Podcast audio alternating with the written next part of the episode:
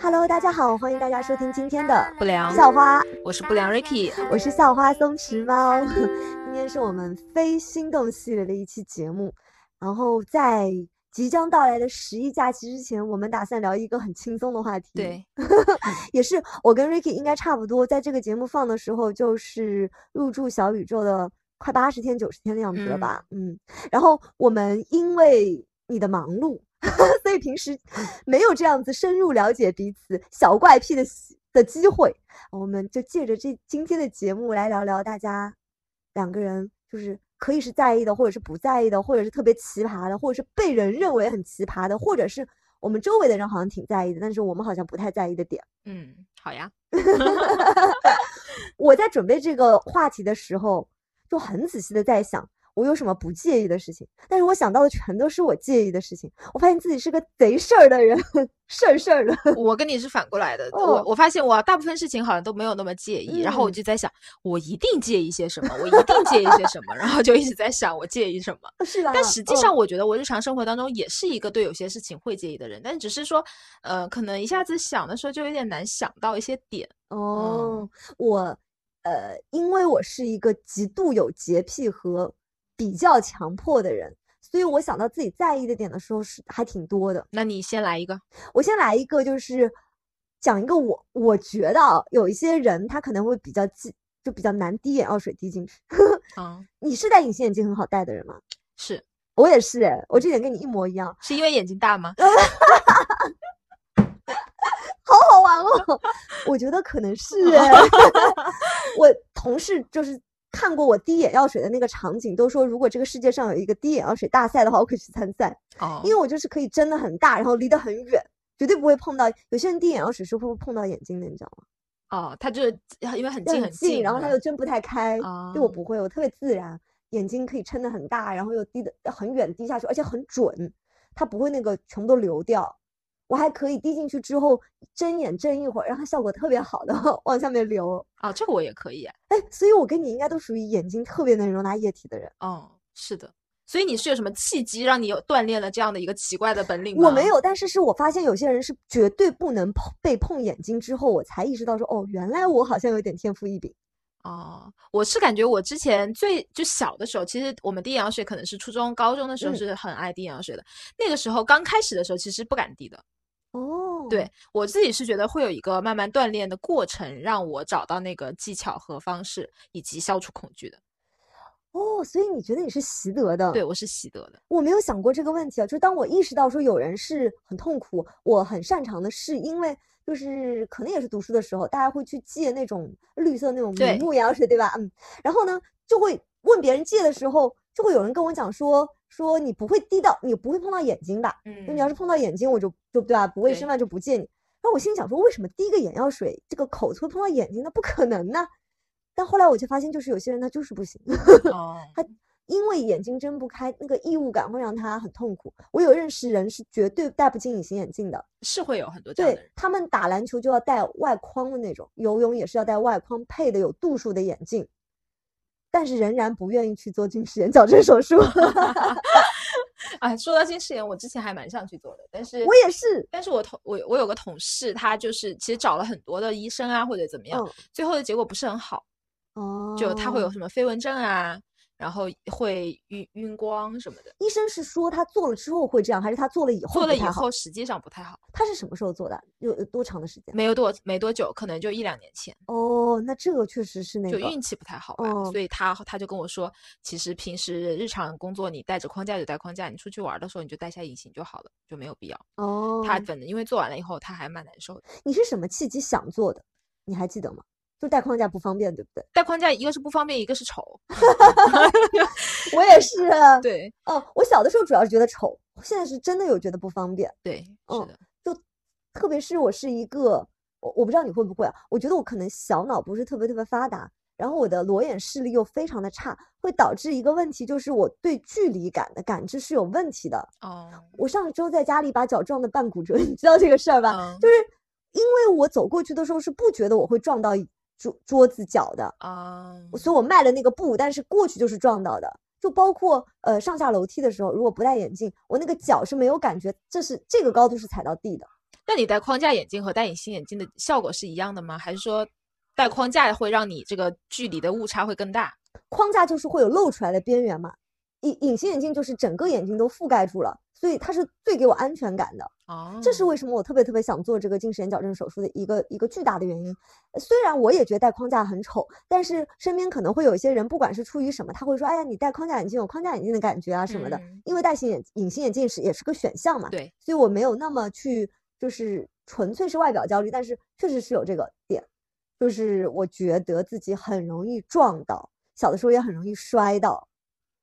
说到这个点，我突然想到，我非常非常介意身上有乌青，特别是哦腿。嗯，可能也是因为自己很容易磕着碰着，然后自己又是那种皮下特别容易有淤血的人，你会拎包的时候手臂上有血痕，你也会有啊？我会，而且我我我我我会那种，就像它有点像刮痧刮出来的对痧的感觉，对不对？对，嗯我上个星期去做按摩的时候，然后那个小姐姐就问我说：“哎，你背上那个是什么呀？你背上有个什么呀？” 我说：“那个是内衣后面的扣子。”啊，对，但是她说：“哦，她说哎，确实好像是挺像的。我可能就是只是靠的久了一点，就有一个纱感。是的，我也是你也会哈？嗯，呃，而且我我有我有的时候我会有点害怕，就是我突然之间不知道为什么我的腿上就会有很大的一块青而且也是，我感觉自己没有撞到任何我，也是，嗯我就很害怕，我是身体哪里出现问题了吗？我有这个是凝血机制不太好，应该所以是你验血的时候有验出来过血小板相关的指标有？没有哎，我曾经有过，就是血小板相关的指标，就是可能非常接近那个临界值，哦，嗯那就确实是凝血功能的问题。我觉得是。嗯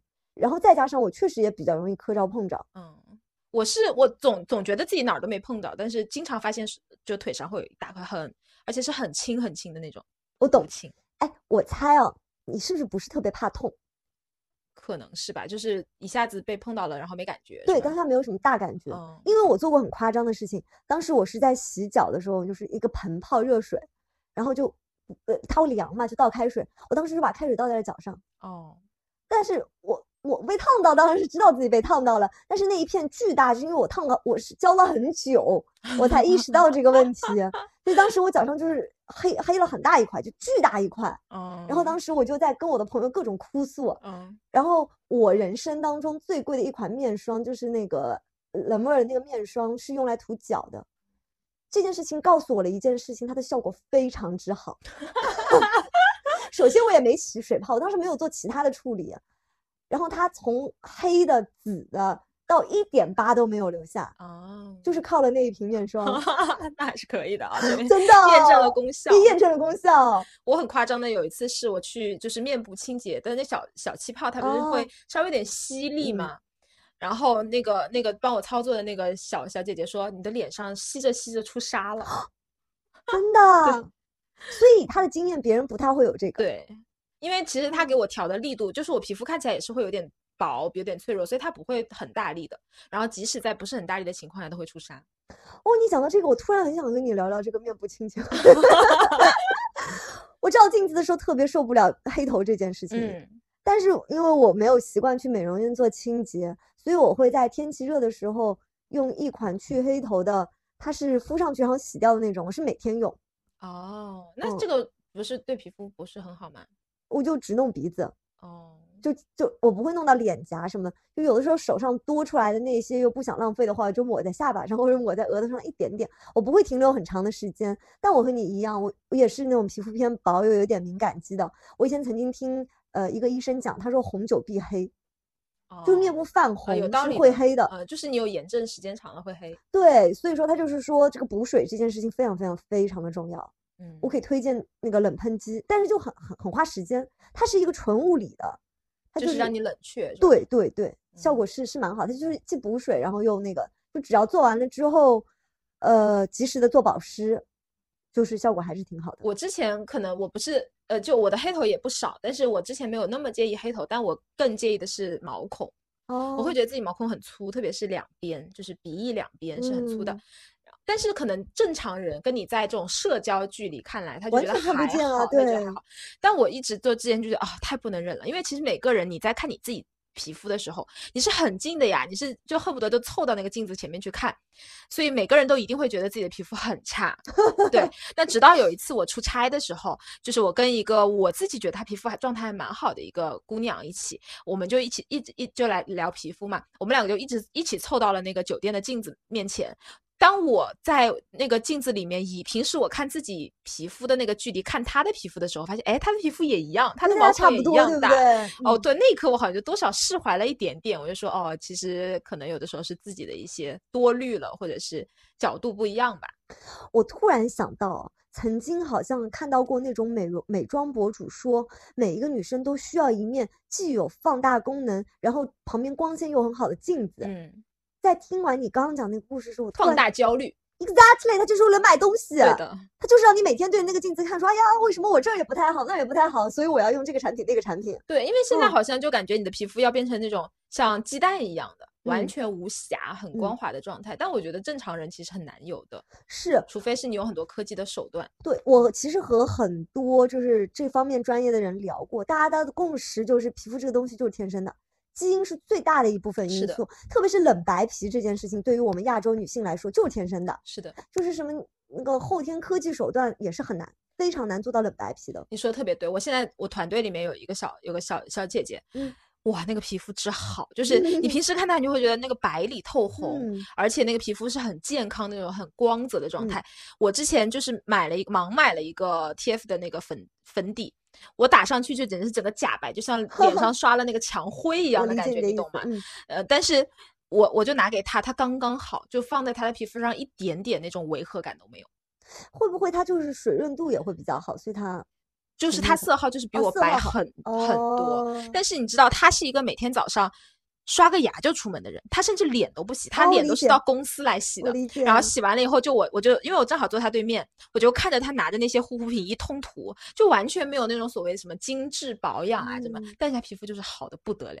我理解，我真的特别理解，所以我有的时候会觉得有一些美容产品，它可能真的也有一点点智商税，以及它的出现是为了制造焦虑。对，而且但可能就是说，嗯，底子是一方面吧，可能你自己好好的去保养一下，也许还会有点用，就是在你。本来没有那么好的基础上，让你不要更差，对，或者是就是延续当下的状态吧，因为我们一定是会就是有一个衰老的过程嘛。对，嗯，我觉得说到这儿，感觉就是差一个广告，话都到这儿了，竟然没有一个广告。其实我 觉得今天的节目有很多点都适合广告。对，讲完脸我就想到了牙。哦，我是一个每天会花很长时间在牙齿上面的人，因为我就做过两次正畸，嗯，小的时候做过一次正畸之后。可能是没有好好戴保持器，也有可能是因为小时候牙齿太不整齐了，所以之后就会有点复发。嗯，但是我其实并没有介意它那一点点的不整齐，是因为比较靠近前面的牙，有一次有一个咬合面它蛀了，就有一条黑缝。我去补牙的时候，医生就跟我讲说，因为它这个不太齐，你就会刷不到，所以就容易蛀牙。然后呢，他就鼓励我，在我已经很大了之后再做一次正畸。我当时想说，哦，如果弄齐了之后可以一劳永逸的不蛀牙的话，那不如就做一下吧。我就熬了大概八个月左右的时间，戴的是钢套。嗯，然后弄完了之后，我觉得我在这个牙上面投入的成本和时间，都让我觉得我之后得好好保护它。嗯，所以我每天晚上就是要起码有二十分钟在这个牙上面。哇，就我就是第一步肯定是就是牙膏也好，洁牙粉也好，就是一定会有一个刷的过程。但是这个过程。对我来说，就是我怎么样都不是特别安心。我每颗牙可能都要刷很久。我是那个电动牙刷，如果是两分钟一次，我觉得我能轮三轮。哇塞，那你确实是是，但是其实并不好，其实并不好，因为它可能会对牙釉质有极大的磨损，对吧？嗯，但我我早晨那次不会这么夸张，但是这次过后之后，我一定会去用牙线。嗯，因为自从我认定了那个牙医之后，我在他的怂恿之下补了很多很多的，他其实可能算是禁止的一些龋。就是它并没有再往更深入的住下去，但是它已经形成了一个对前面牙釉质的一个等于说损害啊。然后我补完又花了很多钱嘛，如此心疼，那我我就觉得我必须要好好刷。然后我是就是一定会用一轮那个扁牙线，试过各种的扁牙线最合适最舒适，之后我再会用一次水牙线。哦，那你所以这个时间就会比较长。我之前有一个同事跟你有点像，他也是特别特别在乎自己的牙，但他也是因为从小牙就不好，嗯，然后在牙上面花了很多的钱，嗯，然后就导致说他也是一晚上刷牙刷很久很久，然后也是各种牙线啊，各种就要弄。我当时每天就是他起码要比我提前二十分钟开始洗漱，啊是原因就是这个这个牙，对，确实是。然后我发现用漱口水会上瘾。啊，这样的，你早晨起来会不会有那种感觉口腔不太舒适的感觉的那种时候？嗯所以你会怎样？喝水、刷个牙就。好了，对。但是我觉得一个平替就是直接用漱口水，效果特别好，哦，立马获得清新口气。啊，这倒是，但是 bug 就是会真的会上瘾。我也是推荐给我同事用漱口水，我后来发现他只要吃一口东西就要去用漱口水。这么神奇。嗯，那这个上瘾的点是啥呢？就是是喜欢自己那个那口清新的口气吗？还是说就受不了那个没有清新口气？应该是受不了。啊，就我估计，这个漱口水都会有一点长效抑菌的成分，然后它可能你这个清爽感会上瘾。嗯然后现在很多的漱口水，它味道还挺好闻的。嗯就比方说咱们下班之后去运动，它可能就会在运动之前，嗯，没有那么夸张的刷牙的话，它就会用一下漱口水，然后能保持保持整个晚上口腔环境的清新吧。啊，你说到这个点，我突然想到，我特别介意别人的一个点就是说话有口气。我太懂了，哦，嗯太难受了。嗯呃就是不管是男孩也好，还是女孩也好，如果他跟你在就是比较靠近距离讲话，如果有味道的话，就其实还让人蛮难受的。我懂，但是很多吃放射性物质的同事们，他们并不那么知道。我我就想到上周有个例子，真的是把我恶心到了。就那天我本来就很难受，你知道吧？我就我哦中午就没有去吃饭。哦，嗯，后来我就有个事儿，就有个 IT 大哥就帮我来解决问题。我当时还跟他开玩笑，因为才十二点钟嘛，我就说，哎，你没去吃饭呀？他就还很就说啊，我没去啊。他说怎么你你不是也没去吗？怎么怎么样的？我然后我就说，那我们一起看一下这个事情吧。看着看着看着，因为他是站着的，我是坐着的，他突然冲着我打了一个嗝，然后是韭菜馅儿的 啊，我整个人就不好了，你知道吗？然后他打完嗝以后，他就就是就就差不多就走了，我整个人就被熏到想吐。然后过了很久，大概四五分钟，我觉得那个味道还残残留在我的周围，我就跟我我就跟我旁边同事说，我说为什么我觉得他午饭的味道还残留在我这里？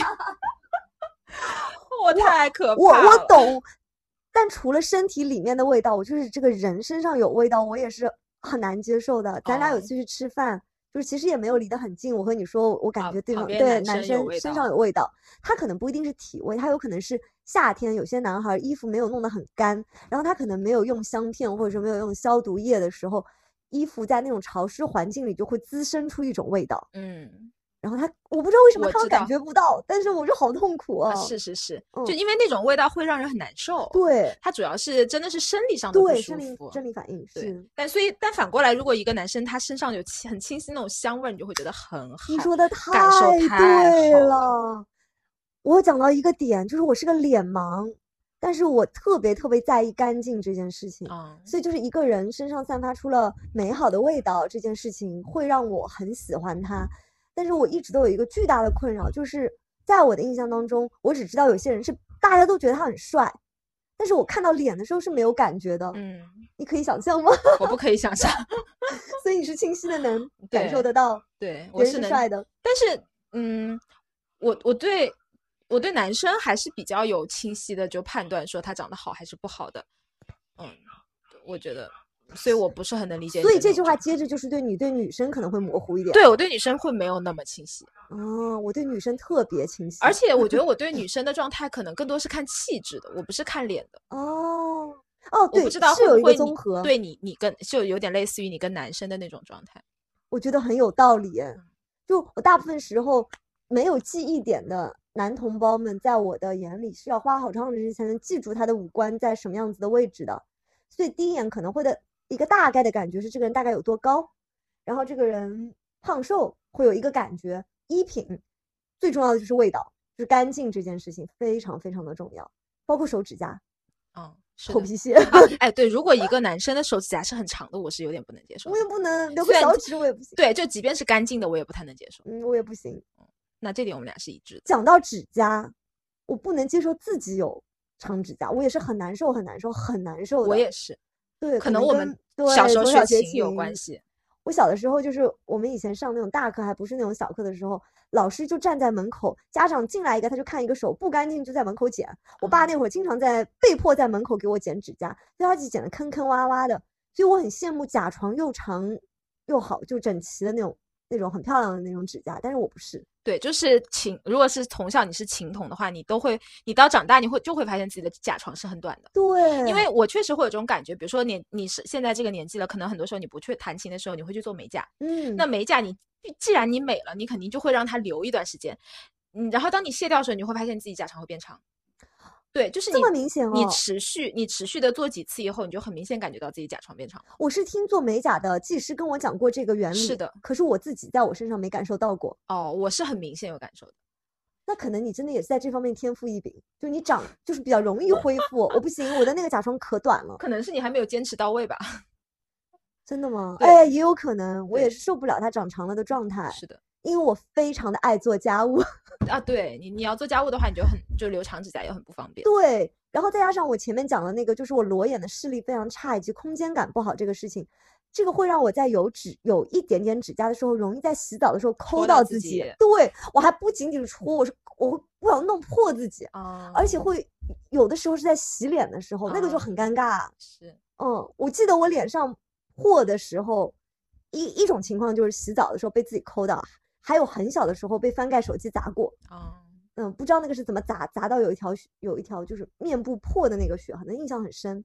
然后之后我就觉得在床上那样子看手机是很危险的，嗯，确实是，以及留指甲洗澡就是很危险。嗯但是你能戴隐形眼镜洗澡吗？我可以啊，我是我戴隐形眼镜洗澡之后出来之后，那个隐形眼镜会粘在眼睛里，很难拿出来。哦，你从来没有过这个感受是吧？我会有隐形眼镜在眼睛里很难抠出来的状态，但那个时候通常都是因为眼睛比较缺水，太干了。哦，对。讲到隐形眼镜啊，你有没有注意隐形眼镜不是有个含水量吗？嗯。你，我是听说是这样子，我以前会买含水量高的。但是他们对他们说，隐形眼镜的含水量高，它就会吸你眼睛里的水。对哦，原来你我也听说过这种说法，但我没有去验证。我也没有验证。嗯，就对我来说，因为很多隐形眼镜戴着是不舒服的嘛，所以对我来说，可能舒适度是最重要的。因为我都是日抛的，嗯，所以我就觉得也还好，也不常戴嘛。嗯，所以我我更多是挑那个形状契合我，要不然它就会很磨你的眼球。对，对我也是戴日抛的，但是我现在可能有的时候没睡好的时候，我连日抛都戴不进去，有刺痛、异物刺痛感。对，异异物感会很强，确实是。哦，所以近视应该对我们两个来说是个困扰来着。是的，大家保护眼睛。对，嗯，像我就是很明显，我我平时戴着眼镜的时候，别人就会说你是不是没睡醒啊？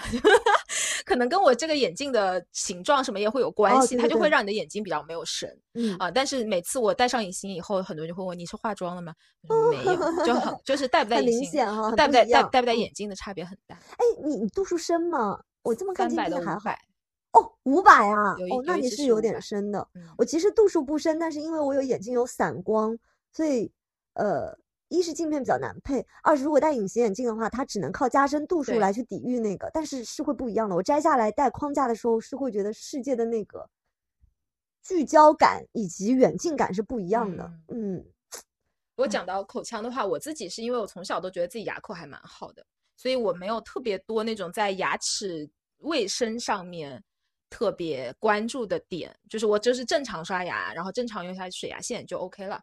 但是不会有什么其他额外的一些东西。但是我不能接受的一个点就是早上起来的时候亲亲，就是就还是同理嘛，就是那个口气的问题，就是会有有味道这件事情让我非常不能接受。哎，我问你个问题啊，你有没有试过，就是晚上刷完牙之后把舌苔全部都刷完之后，再用水牙线之后，你试一下用漱口水，早上起来会好很多？哦，没有试过，没有试过，就是。我发现舌苔要是清理的不干净，是蛮容易滋生味道的。嗯，当然肯定有一部分是胃里面的东西。就是如果长期吃草，我真的有觉得人会变清新。我不是从自己感身上感受到，我是从别人身上能感受到的。我之前有个朋友就跟我说，他说疫情的时候不是没有菜吃，没有没有很多东西可以吃嘛，而且都是自己在家做，每天都是水煮各种菜，他觉得自己有便便都变清新了。哎，真的会耶！我我太同意了。嗯，但是。就是还有一个问题，就是确实营养均衡虽然会带来一些各种各样的问题。我有听说过胃里面就是早晨起来的那个味道，是因为肉质的发酵。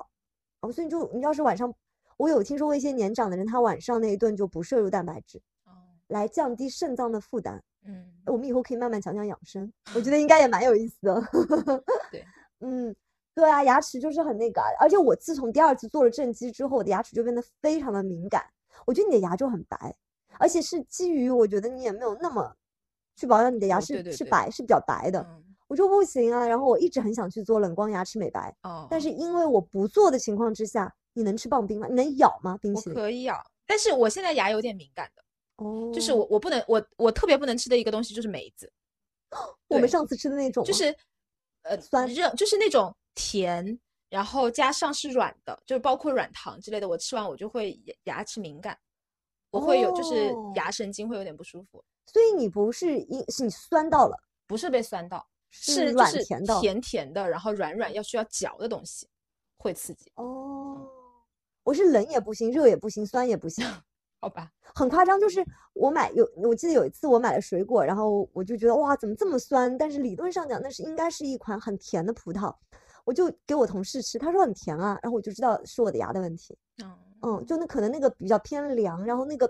葡萄的皮是有一点酸的。那有没有一种可能性，就是因为你刷牙刷的太多了，所以我觉得是因为？我觉得是正畸之后，可能在整个正畸的过程当中，我为了能把它清洁到，因为它是钢套，不太好清洁，所以在那个过程当中，我养成了刷牙刷的很持久的习惯，确实是，我觉得有影响的。但是就导致我现在不能去做冷光牙齿美白，我觉得好遗憾哦。我好 希望能有那种冷白牙，哦，就那种雪白，一点都不黄，雪白，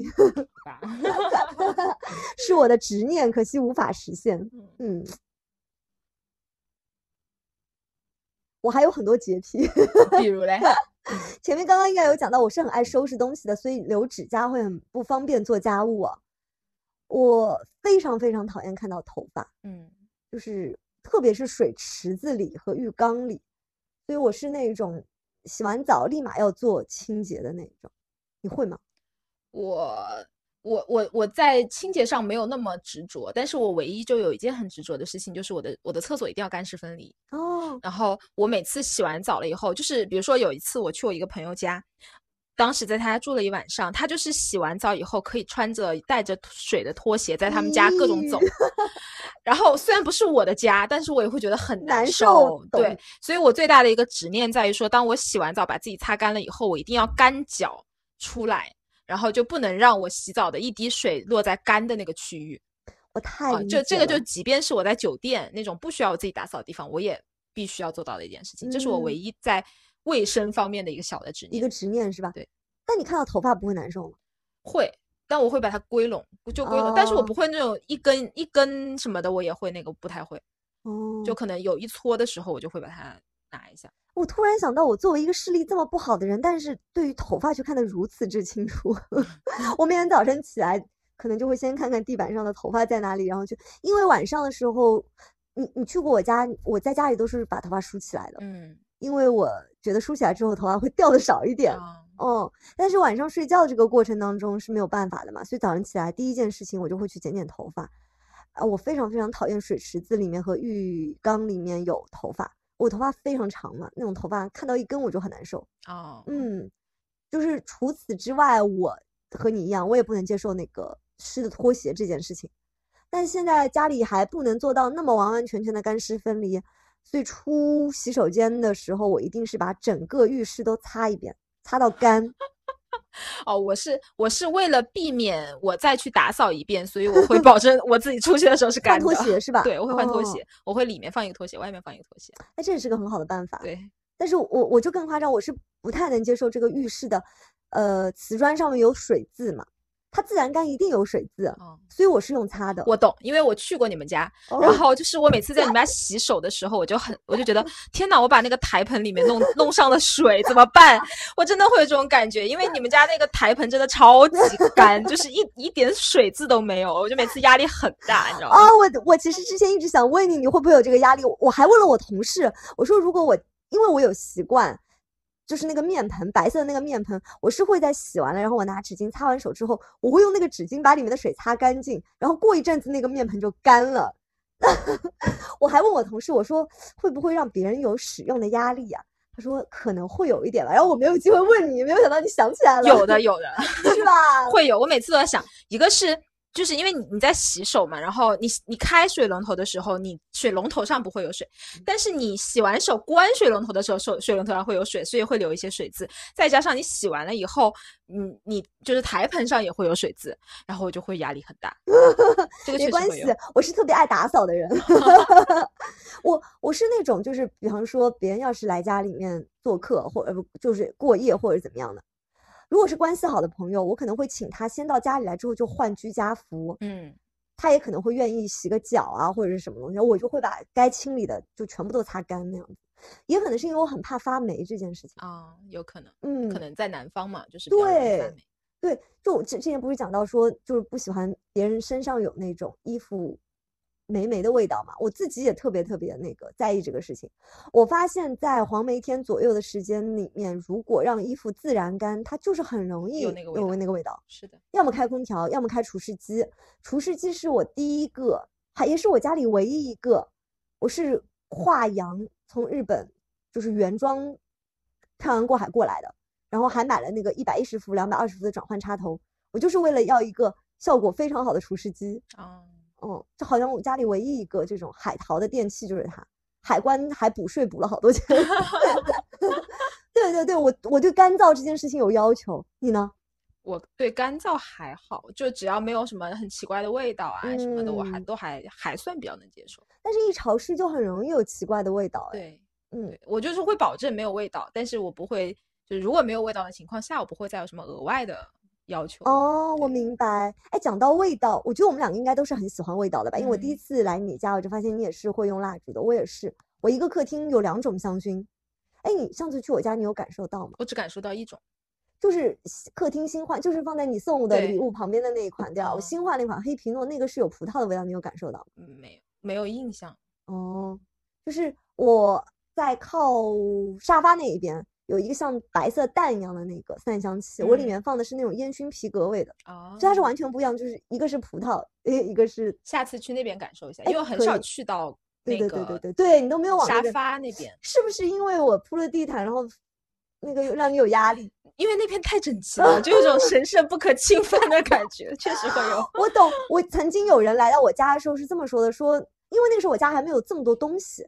他说：“你家很像那个呃，叫什么样板房？嗯，对。哎，你有这种感觉是吗？哎，我其实是不能接受桌上有太多东西，所以我把抽纸啊什么，就其实也有很漂亮的抽纸盒什么，但是我会宁愿选择放在抽屉里。哦，所以我当时买茶几的时候，收纳功能很重要，就是卡遥控器啊什么，我就会全部都要塞到里面去，外面不能看到。我觉得就是如果你比如说你对自己是这样的要求，但是你的另一半。”就是把它破坏掉，你愿意去收，嗯，你不会去唠叨它，那我觉得跟你就是这样子生活会很幸福，因为确实就你一进去，你会觉得家里很很很很舒服、很干净、很整洁的一种状态嘛。但我就我就是那种可能回一回到家，什么东西就乱丢，就比如看我这个，对吧？我现在的写字台上也是乱七八糟。哦，没有没有没有，我觉得不是乱，我觉得你还是很工整的。那但但但还是乱，就是还是很多东西吧，东西多。对，然后嗯，就时间长了，有的时候你你就会觉得有点烦躁。哦，所以我我自己是觉得那样的环境是好的，所以我特别希望习得你这样的一种能力。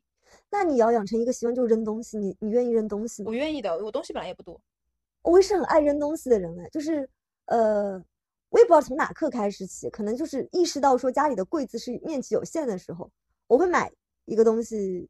扔一个东西，哦，如果没东西要扔，我可以尽量少买东西。我是基本上一个季节过去以后，我就会 review 一遍我的东西，哦，呃，就发现不太用的，我基本上就扔掉。哦，我也会诶，这是个好习惯。但我以前是那种有收集癖好的，就比如说，呃，我我的护肤品，我就我以前是很长一段时间内都是那个盒子外面的纸盒，我都是不扔的。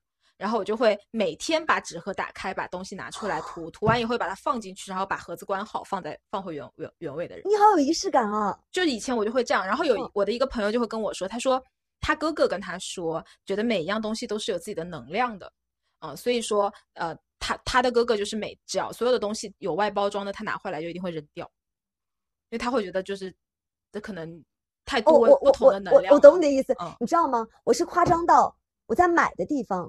所有的标签跟盒子能扔的，我就会让它先全部扔掉。哦，就就是买衣服特别那个，因为我我有的时候会因为一些奇奇怪怪的原因，可能有些衣服挂在衣柜里不太有机会穿，但是我在买的那一刻，第一件事情就是让他把所有的标签都拆掉。哦，那我不会。我我会，但是我知道有些人会要有那种新的东西，我拿回家里自己拆的那种感觉，我我我好丝毫不需要，我不喜欢拆礼物的感觉。哦，我是喜欢的，所以我今天早上还我我我在在我的那个盒子里发现了一个口红的纸盒包装盒，那个口红可能买了三四年了，那个包装盒都还在我今天早把它扔掉了。对我以前就是有这种癖好。哎，但是你讲到了就是你同学哥哥讲的这个故事之后。我就在想，可能我是不是冥冥当中觉得那个东西有能量，所以我特别排斥它，把它扔掉了。有可能，有可能哦，因为我对家里的那个搭配感，或者说，呃，室内的搭配感，其实是有那种自己的感觉的，就是那种进去不舒服和进去舒服。嗯，有一个点，我觉得就是因为太玄的东西说不出来，但是有一个东西是我觉得是可以描述的，就是我会比较排斥有眼睛的东西。哦，呃，就是。我其实也有固定放公仔的一些地方。我首先是把它们放在柜子里的，嗯，然后他们是我不会一开门就能看到他们的眼睛。其实我家里好多东西，对吧？客厅也是满满的，但是就是摆出来的东西都没眼睛。嗯，我连那个请的那一尊小沙弥也是闭眼的嘛。哦，你有印象吧？我没有关注到过闭眼睛这件事情。就是我钢琴上有一个小沙弥，我看到过。嗯，它是它是一个闭眼的，它是一个闭眼的样子。不不过可能对于。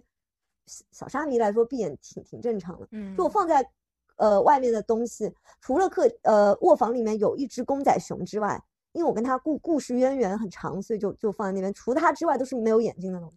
那如果有一天你进到一个人的家，他挂了一幅画，就是一整一个巨大的眼睛，你会不会很崩溃啊？我我觉得肯定要看当下的感受。对你讲的画也是，我家里挂的东西都是比较抽象的。嗯，就具体的东西就很容易影响风水。嗯，对，有的时候真的会进去不舒服的。会的，嗯。你说到这个，我就想起来有一次我去，但这个跟呃挂东西没关系。有一次我去出差，然后晚上我们是两个同事睡在一个酒店的房间里，因为你第一次去酒店你就没那么熟悉。然后那个酒店就是这，我我我下床去上厕所也没开灯，嗯，我我然后那个门的那面是有镜子的，哦，然后我一抬头就看到自镜子里的自己了。但我的第一反应是，哦，可能是我旁边的那个，就是跟我一起同住的那个小姐姐，她上厕所出来。但是我被吓死了，你看到了别，你以为是我以为是别人，然后我还说了句哦你怎么的，然后一看不是别人，是我自己，天呐，真的吓得胆儿都没，胆儿都破了。我我懂，所以我觉得就是包括你不想挂眼睛啊，我觉得是同理的。嗯，啊，他是会那个。我家是没有对着外面的镜子的，就是我的镜子是我把它粘在了衣柜门的里面。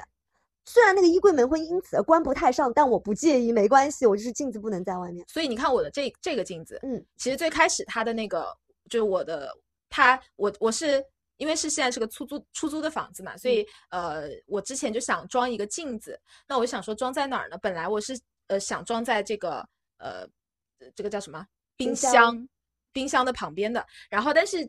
刚开始这个冰箱其实不是一个摆位哦，它是它是门是朝这边的，所以我本来是要贴在那边，但那边的问题它就是它对着我的床，然后我说坚决不行，嗯，确实就是这种东西还是需要讲究一下的，确实是，而且我觉得就是它会让我们不舒适，倒不是我们看了哪一条风水的规则，对不对？哦，我卧房里不能装电视机，但是你这个点我是 get 不到的，因为就是大呃只有小的时候大家会说。呃，电视机有辐射嘛？嗯，现在好像很少说有辐射这件事情了。哎，你知道吗？我不知道是我从哪里就是养成了这样子一种习惯。我是呃，洗澡的时候我会洗脸，但是我睡觉前一定会洗一次脸。哦，我觉得 iPad、笔记本电脑、电视机就所有的屏幕，它都会对我的皮肤就。我也不知道，就一层灰还是怎么样，我一定会在最后上床之前再去清洁一次皮肤。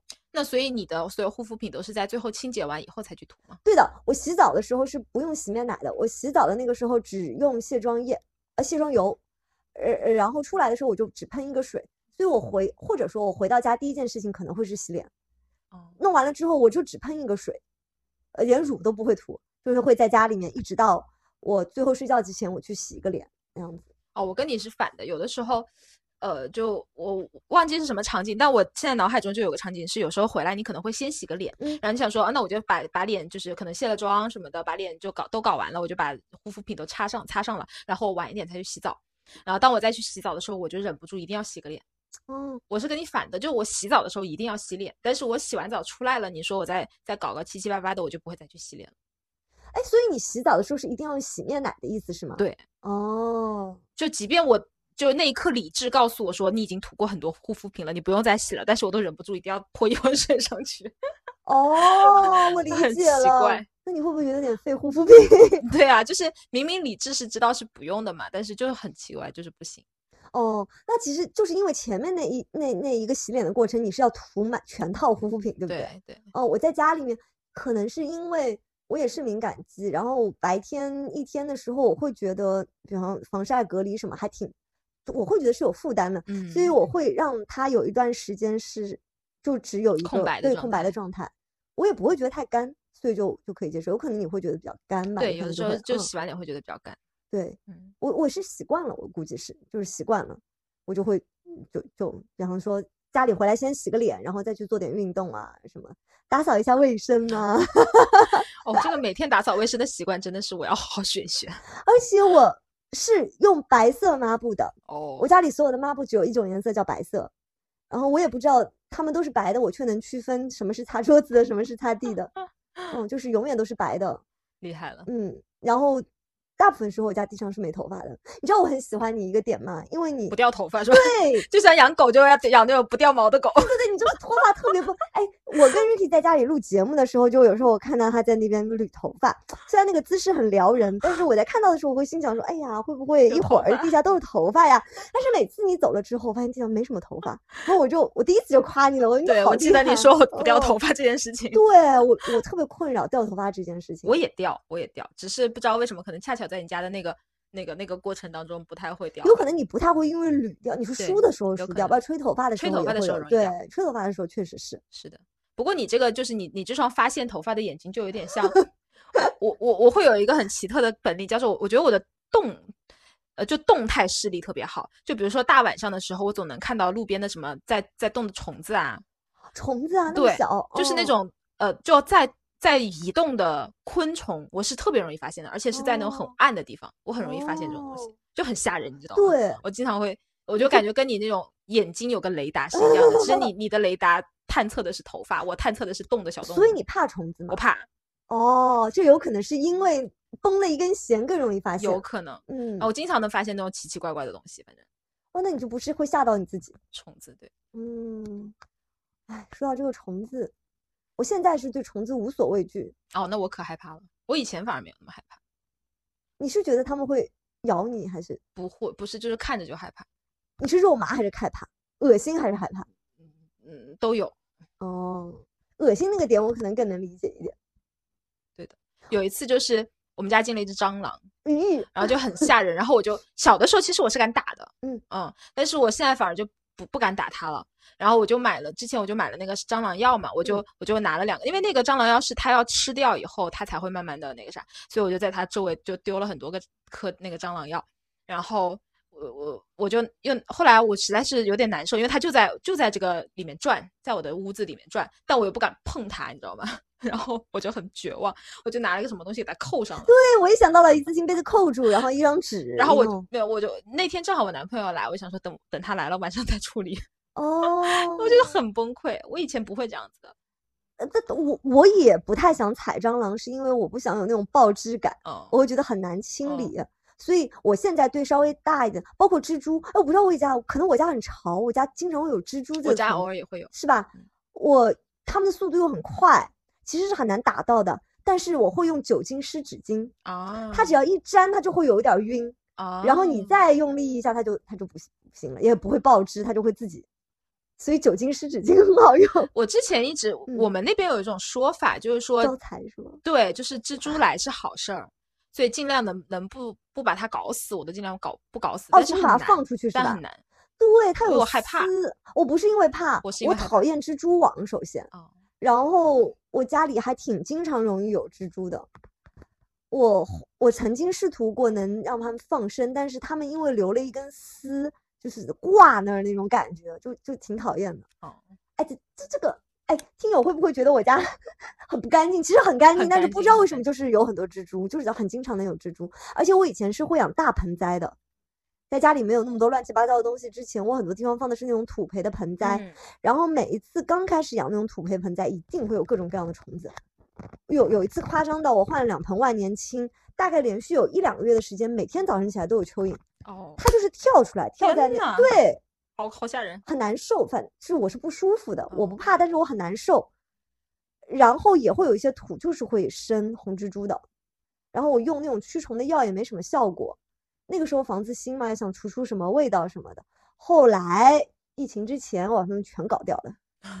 反正疫情不然也是死家里了。嗯，对，现现在你到我家就是看不到，对，基本很少有没有没有了。对我以前就是进门那个黑胶机那个地方是一盆很大的天堂鸟，顶天的哦那种。对，阳台上也有很多，那很可惜，你把它扔掉的话。它们其实也不太好了，它那个叶子会，我觉得最大的问题是我们家太潮，但是不太通风。哦，我看你们家会经常开着窗吗？对。啊，你你是不爱开窗的人，对不对？对，因为我怕灰。哦哦，这个点也是可以聊一下的，就嗯是我我妈就是一个特别爱开窗的人，就是哦大冬天的，你知道吗？你还没有睡醒，她就把家里开的通透的不得了，就是让你能冷醒的那种状态。然后我就很不能理解她这一点，但是我会发现，当我自己出来住了以后，我习得了她的这一点。就我跟其他人相比，我是那个爱开窗的人。你讲的这个点，你知道我想到了什么吗？小的时候没有那么喜欢爸妈身上的点，后来越大越发现自己像一模一样，真的。嗯是的，我小时候曾经就是有那种发誓的感觉，就我绝对不能活成像我妈妈那样子的女生。然后对她没有什么意见，但是就是可能叛逆吧。对，后来越大越发现怎么这么像啊？怎么我也开始对中医感兴趣了？怎么我也开始对易经感兴趣了？就是好可怕。的，是的。所以就我比如说，我每天早上起床第一件事情就是开窗。嗯嗯，就因为我平时上班啊，我住二楼嘛，我其实我走的我人不在的时候，我是不敢开窗的。我睡觉的时候我也不敢开窗啊，所以我就只有抓住那一点点的对，间隙，人在又能对我就会去开窗。嗯，因为我很我很不喜欢，就是人在一个房间待久了以后很很重的人臭味儿，哦，我我很不能接受那种状态，所以我就会经常通风。我特别理解。但是确实是有很多人是完全不开窗的。我之前去我一个同事家，他完全不开窗，他用新风吗？他不用，他就是不开窗，他就是只开空调。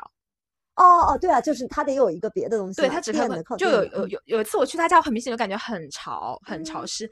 然后他就说：“哎呀，他说我家确实很潮，但是那个时候的上海完全不是潮湿的状态，就是春春天，就冬天刚过去，没有很潮的。”我就说：“你开开窗啊。”他说：“哦，对哦，那我搬过来那么久了，从来没有开过窗。”我就很惊讶。哦，那我也很惊讶，我也是每天早上要开窗的，但是我可能对开窗的需求没有到要对流的状态。哦，我很嗯喜欢对流。对，因为其实很多时候空气比较潮湿的时候，你不对流是没有能起到开窗的效果的。对的，嗯我是觉得这几年上海的空气确实真的有变好。我早些年的时候真的是因为脏，怕脏，所以不太愿意开。嗯，现在会发现，呃，开开窗也好像不会积一层灰。确，我真的确实觉得这一两年空气真的有变好。嗯，因为我我印象特别深啊，在我还在读大学的时候，可能是一六一五年的时候，那段时间沙尘暴就很严重。第一次听说有个词叫雾霾，嗯，真的那个天都是黄的，很真夸张。但现在好像很少有，现在顶多就是那种，呃，有一点点雾层层的感觉，但是霾的感觉比较少了。对，确实是现在比较少有这种感觉了对。但 但是因为疫情，大家反而养成了戴口罩的习惯。对的，嗯，哎，有的时候就是这么就是这么神奇啊！你知道我这么爱打扫卫生，就很多人会推荐我用扫地机器人，就是扫嗯拖什么东西的。哎，我不知道我在坚持个什么，但我始终都觉得自己弄更干净。我是跪在地上擦的天呐，哦，你没见过，我下次给你看看，展示一下。我有一对护膝，就就又回到前面那个，我很讨厌腿上有乌青。我我是不怕痛，我跪在那儿擦不会那个，但是擦完其实就是会有乌青。然后后来我就去寻觅了一对，它其实是很厚的，像海绵层一样的那种，像小朋友骑那种滑轮的时候那种护膝。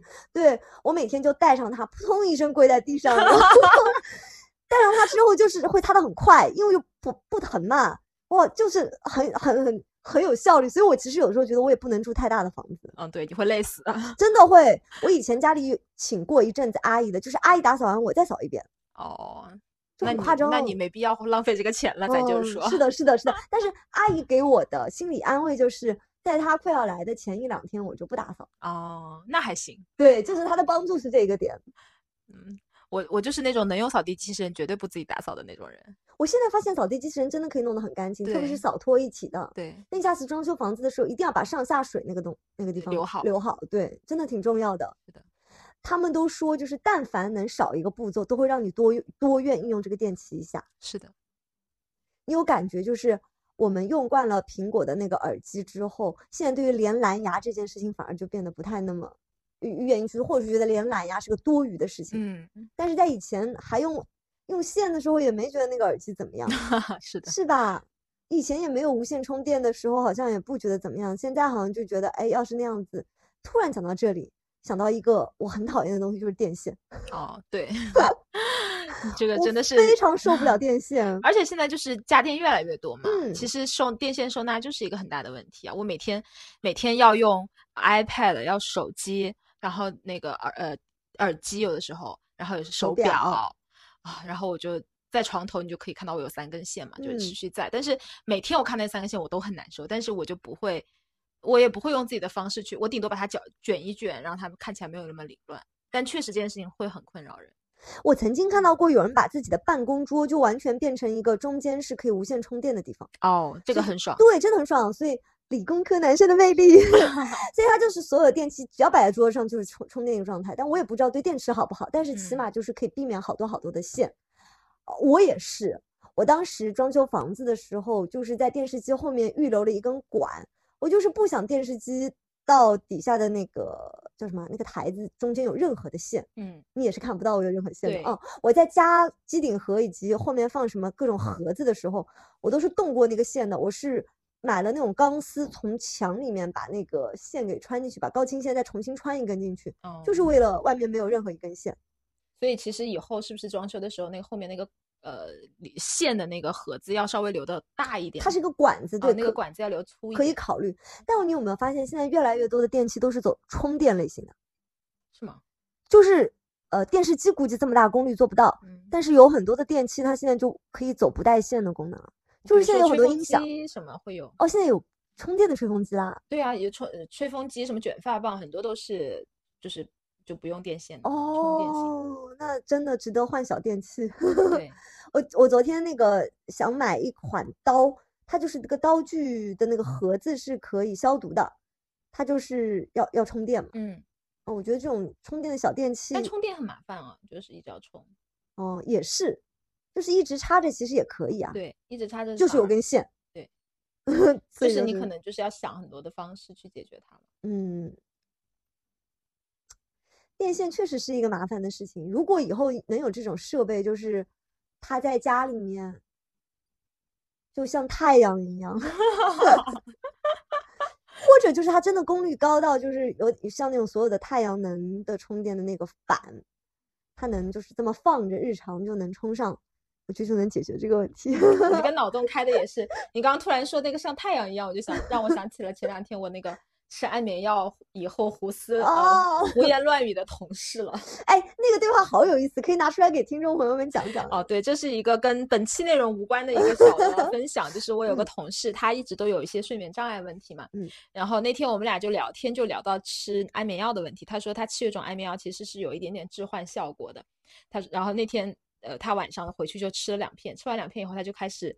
嗯，就是精神有一些失常，就开始不停的给我发消息。嗯，刚开始的时候，他就对着他们家的天花板的那个灯说：“来，我给你看一下月亮，我的月亮。”然后后面他就就开始发发语音，然后那个语音真的是把我笑死了，我有听到，我觉得好好玩，很有逻辑啊，很有逻辑，但是这个嗯逻辑呢又非常的跳跃。嗯他就说，嗯，他在跟一个人吃饭，然后这个人呢就被鱼刺卡住了，他就他就说，呃，你你快你快来那个帮我拍一拍，然后另外一个人就拿出手机给他拍了一张照片，嗯，然后这个时候第三个人从他们身边经过嗯说，不要拍了，不要不要拍了，赶快送呃打打幺二120零。然后那个人就拿拿出手机说：“幺二零的电话号码是多少呀？”然后他说：“哦，对哦，幺二零的电话号码码是多少少来着？”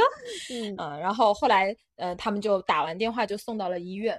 嗯，在看完了以后，就回到了他们原来吃饭的那个地方。别人就问他说：“医生怎么说？”然后他们说：“医生是 doctor。” 好好笑哦！我我昨天听那个语音的时候就觉得，哇塞，他在那种状况下都有那么那么强的创作欲、创作能力。对，他他清醒的时候应该更厉害吗？还是并没有？她就是脑洞很大的一个姑娘，就是她是一个富二代，其实特别有钱，但是做了一份就是跟我一样很苦的工作。但是我我时常都会觉得她是有就是另一个人格的感觉的，她会有自己很多那种精神小世界，嗯，就是在那个世界里，这个想象力也好，或者是什么样也好，都特别的丰丰富。所以我一直其实她是可以不工作的嘛，我一直就会去跟她说，我说，嗯，其实。如果你自己去开发你的这种长处，你是可以做的，比现在说不定收入还要高很多，而且自己也会开心很多。对，可以去做内容。对，我觉得他做内容是可以的。嗯，但他会不会是个矮人？他是矮人，所以他可能就不太那么。但他是他，比如说他追星，他就会追得很深入，他是那种会研究的非常深，然后会去自己动手。呃，开一些脑洞去画一些周边啊，然后他他自己可能不会画，但他就会去找画手帮他画，画出来以后拿亚克力板什么的就做成周边的样子，就是在那种粉丝群里面去发。然后他也会开脑洞说，呃，就是他喜欢的主角什么的之间有什么关系啊，他会就会去写类似于写小说一样的同人文。嗯，对，其实所以他我觉得他做这些东西。还挺好的，比上班有趣多了，就而且不那么费力，是不是？对啊，对他来说又是开心的事情。你看他，他在他在就是呃晕眩的状态下，他都在说他喜欢的 CP，哦，就挺有意思的一个一个女生。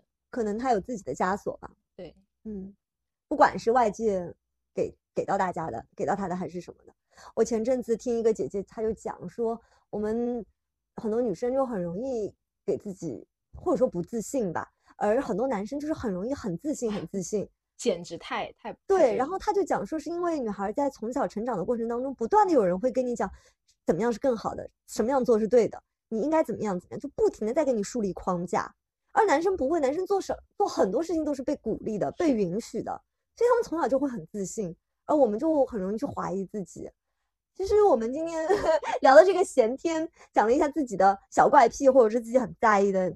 我们还没来得及想不在意的，可以以后再录。其实我们有，对我们，我们还列了很多我们自己在意或者不在意的事情。比如说，我们都很很讨厌就是小红点哦，手机上所有的小红点一定要被消除这件事情。是的，我昨天还找人帮我把那个，就是我能看到微信里别人玩的游戏这件事情，就会亮他的头像加小红点，我把那个功能关掉了。对，然后还有就是我们会比较介意说，呃。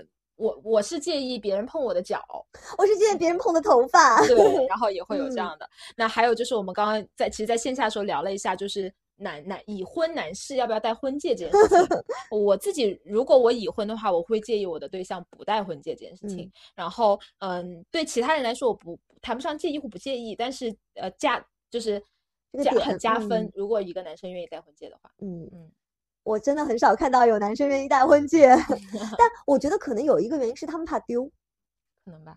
就男孩本身就可能就比较容易丢三落四，然后那个被卡住的感觉可能也没有那么好，但是有时候就会。但你知道吗？就是我上一家公司每年都会开年会嘛，他会开战略会，会开年会，然后大老板都会上去讲话，就是那种。嗯，都大家都认识的大老板都会上去讲话，然后你就会发现老板是戴着婚戒的。我懂，很帅。我反而觉得越是那一个层级的，嗯，越反而会这样。对，因为对他们来说，可能家庭稳定也是一个很重要的因素。Exactly。哎，你知道这个是这个会让我觉得是一个种很好的现象。我特别讨厌，如果就是以前我觉得可能会有一段时间之内会有男会有男人认为他可以家里怎么样，外面怎么样，是一种很 proud 的一种状态。而其实我们也都知道，在在西方的更 upper class 的地方，这这是一个非常讨厌的事，是对吧？这是一个你是很不可信的合作伴侣的那种感觉。对的，对，稳定的家庭是你一张很好的名片，说明你是一个情绪稳定、拥有能保持亲密关系、对，呃，性格更完整的人。是的，对，所以我我觉得这是一个好的现象。嗯，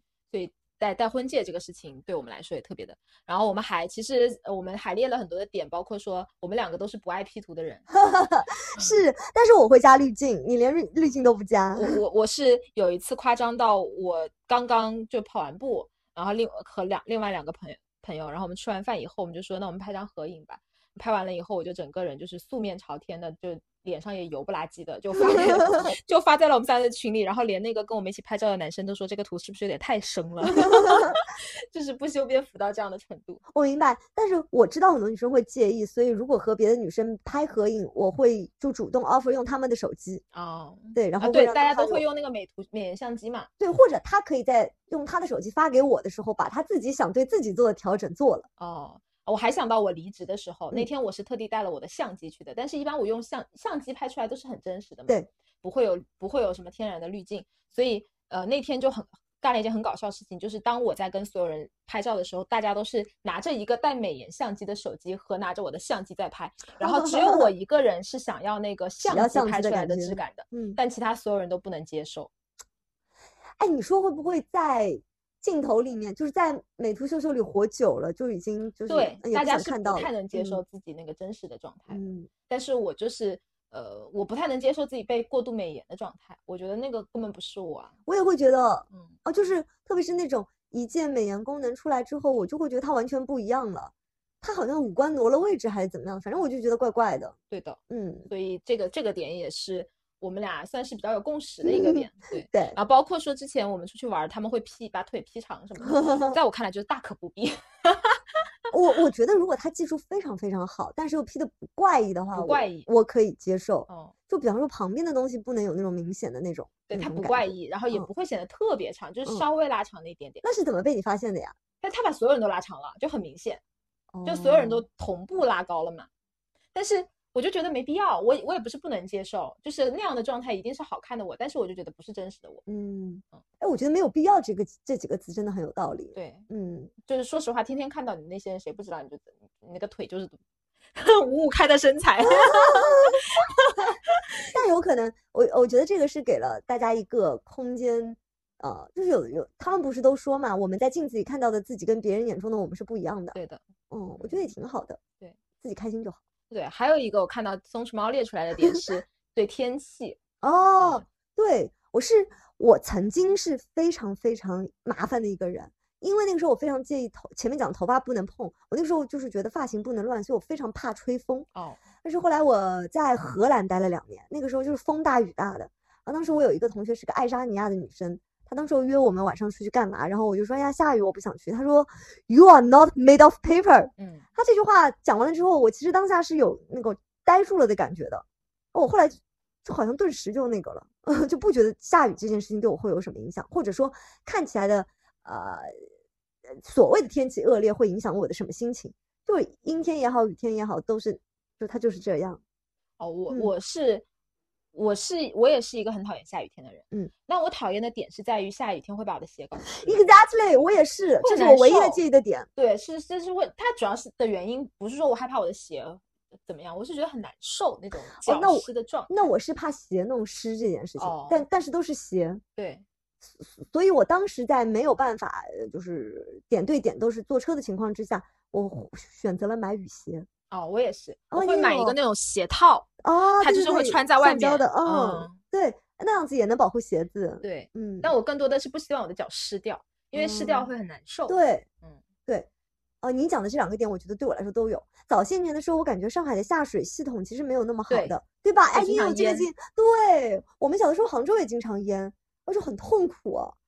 现在好很多了，所以我我记得小的 我们当时呃心心理学心理上课的时候，心理学老师就会有一个测试叫雨中人，它其实是一个压力测试，它就是让你画一个在雨中的人，嗯，然后我当时画出来就是它，因为它那个就最终的结果就是雨中人，你那个比如说雨的密度，然后你呃是代表你当前的一个压力状态。嗯，你的你的伞的大小什么的，是代表你自己内心的那个防御的机制，你有被有没有被淋湿啊什么的。然后我就我就是画了一双巨大的雨鞋，但那个我觉得跟我什么压力状态啊什么没什么关系，没什么关系。我就是单纯的很讨厌下雨，很讨厌鞋子湿掉。对，我是我也是讨厌鞋子被弄脏的感觉的。嗯，但是你刚刚讲到那个测试，我脑子里其实有个画面的，我觉得可能我会拎着鞋子站在雨里。那你旁边会有人吗？哦，我的我我想象当中的是没有的，就是我撑了一个伞，然后拎着鞋。雨大吗？好，好，好像好，好像无所谓大小，就是。那你现在想想是什么样的雨？就我我还是没有那个，我我的重点是鞋子是被我拎在手上的。伞呢？呃，伞肯定是撑着的的。就是就正常大小就可以，就是就是就它它得遮过我嘛，嗯。但雨雨我没什么感觉，好，可能我还站在一个小水塘里都有可能，但是就是脚可以，鞋不可以。好吧，行啊，我们今天录到这里吧。嗯，好啊。如果大家听了有什么想跟我们分享的，一定要给我们留言哦。好，期待大家的那个，也分享一下你们有什么介意和不介意的一些其他的点。好呀，我们下次见喽，拜拜。今天了遥远的海边，明天不知道会不会见面。在这之前，我要先做好准备。嘿，对付夏天不亲切的电费，也怕你会忽然的放电。在这之前，我必须先做好准备。没有沙滩也想晒太阳，打开冰箱，啤酒都喝光，夏天的歌和我一起唱。